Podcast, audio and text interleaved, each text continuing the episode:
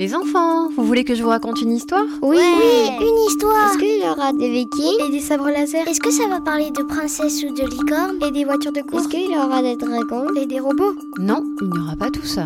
Mais il y aura bien mieux, parce que je vais vous raconter des légendes polynésiennes. Oh, c'est trop cool les légendes polynésiennes. Vous êtes prêts? Oui. Installez-vous bien, fermez les yeux et écoutez. Ok. Je vais te raconter l'histoire de Pélé, l'une des déesses les plus importantes des îles d'Hawaï. Pélé est la fille de Haumea, divinité de la terre, et Kuhuha'ailo, le créateur de la terre, du ciel et du paradis. Elle naît à Tahiti, dans une famille de six sœurs et sept frères.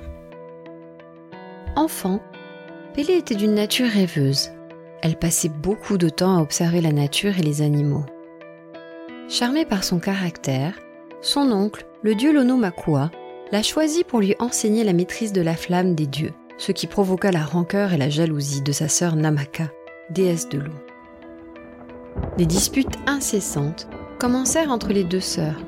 Namaka créait d'énormes vagues provoquant des inondations pour arracher la maison de Pélé. Pélé répliquait en invoquant le pouvoir du feu et en provoquant des tremblements de terre, si bien que leur dispute devenait pénible pour toute la famille. Un jour, leur frère aîné, Kamoho Ali'i, dieu des requins, en appela à toute la famille pour que cesse cette situation et pour que Pélé puisse vivre en paix. Sous la pression de Namaka, qui continue à détruire tout ce qui appartenait à Pélé avec ses inondations, la famille décida qu'il fallait que Pélé s'établisse ailleurs, le plus loin possible de sa sœur. Une pirogue fut alors construite pour leur voyage, et elle fut appelée Honua Yakea. Lorsque tous les préparatifs furent achevés, et la pirogue chargée de nourriture pour un très long périple, la famille se réunit pour dire au revoir à Pélé. Son oncle, Lonomakua, lui remit le bâton du feu divin, Paoa. Ce bâton sacré détenait le pouvoir de creuser du feu.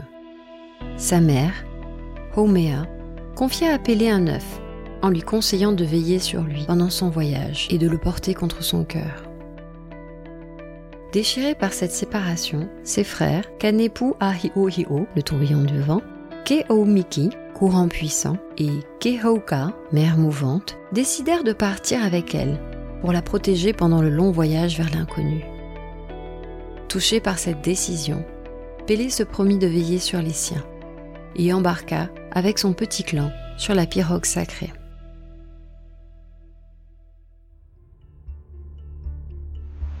La pirogue s'éloigna lentement du rivage, bénie par une pluie fine, Toriri, signe d'un bon présage. Le cœur lourd, Pélé se retourna une dernière fois, contempler son île natale, les yeux noyés de larmes. Elle décida que ses larmes seraient les dernières, et bravement, elle fit face à l'océan pour regarder vers l'horizon et vers cette nouvelle vie qu'elle devait construire. La petite pluie fine cessa, et un immense arc-en-ciel se leva, accompagnant la pirogue sacrée. Alors que la pirogue glissait lentement sur l'océan, Pélé aperçut un requin qui devançait l'embarcation. C'était Kamoho Ali'i, son frère aîné, qui les guidait et protégeait la pirogue. Ils naviguèrent vers le nord et atteignirent une île de feu, appelée Nihihao, où ils firent une halte avant de repartir, car ils savaient que Namaka cherchait à les retrouver. Quittant Nihihao, ils poursuivirent leur périple, en suivant une lueur rougeoyante qui les conduisit à Kauahi. En descendant à terre, Pélé utilisa son bâton magique, Paoa, pour fouiller la terre. Son pouvoir était tellement grand qu'elle provoqua une éruption volcanique.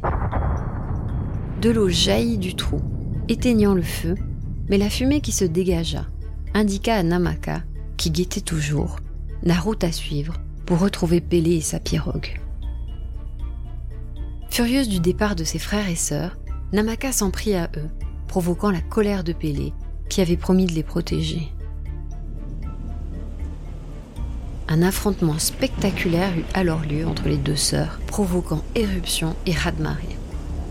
Mais Pélé, fatiguée par le voyage et ses épreuves, commençait à donner des signes de faiblesse, et elle dut se réfugier sur l'île de Oahu. Namaka continua à la poursuivre, et ils durent tous quitter Oahu pour Molokai, avant d'arriver sur l'île de Maui. Enfin, ils arrivèrent sur une île d'où s'échappa une forte odeur de soufre et où un grand feu consumait la montagne.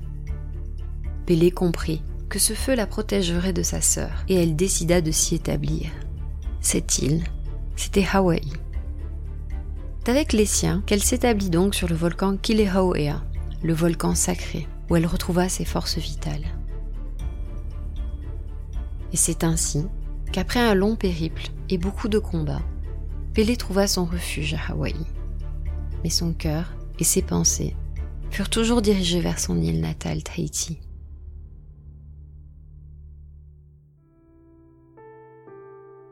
Elle avait emporté avec elle l'œuf confié par sa mère, toujours serré contre son cœur, et une fois qu'elle fut en sécurité, une belle jeune fille fit son apparition. Elle l'appela Hi'iaka et devint la sœur préférée de Pélé, reliée à sa mère et à sa nouvelle vie. Elle symbolisait pour Pélé le présent de cette nouvelle vie. Voilà comment Pélé quitta Tahiti pour devenir l'une des déesses les plus importantes d'Hawaï. Mais elle aussi offrit un cadeau à son île natale. Dans la vallée de Papeno, on dit que Pélé y laissa une chenille magique et son feu sacré pour qu'il protège sa vallée. Et aujourd'hui encore, on trouve la pierre de Pélé, conservée par l'association Haururu en souvenir de ce lien qui l'unira pour toujours à son île natale. Cette histoire est issue de la tradition orale polynésienne, des recueils de Tahiti aux temps anciens et Océania. Vous pouvez aussi en apprendre plus sur la Polynésie et sur l'univers de Prautama sur notre site dédié Tahitian Creative. À bientôt pour de nouvelles aventures.